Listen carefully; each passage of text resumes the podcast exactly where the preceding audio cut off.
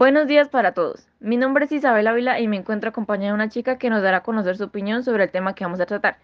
Y ella es Mariana Bendaño y nosotras somos del grado octavo F. Hoy 26 de septiembre del año 2023 daremos a conocer uno de los temas que han tenido más controversias de la pandemia hasta el día de hoy. Si deseas puedes comunicarte con nosotros mediante los siguientes números.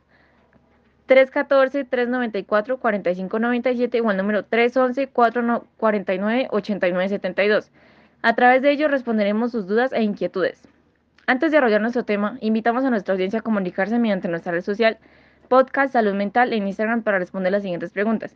¿Conoces a alguien cercano que sufra algún problema mental? ¿Has sufrido tú algún problema mental? Sin más preámbulos, empezaremos a explicar uno de los temas más importantes de nuestro día a día, siendo este la salud mental. Invitamos a Mariana para que nos cuente un poco más de ello. Buenos días para todos. Como al principio de este podcast trataremos un tema demasiado delicado con el cual empezaremos a preguntarnos qué es la salud mental.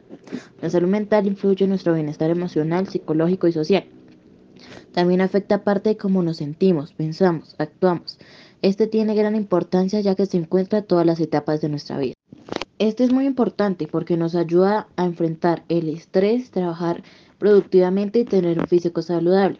Cuidemos de nuestra, salud, mental. Esta nos puede causar problemas o enfermedades como diabetes tipo 2, accidentes cerebrovascular y enfermedades cardíacas.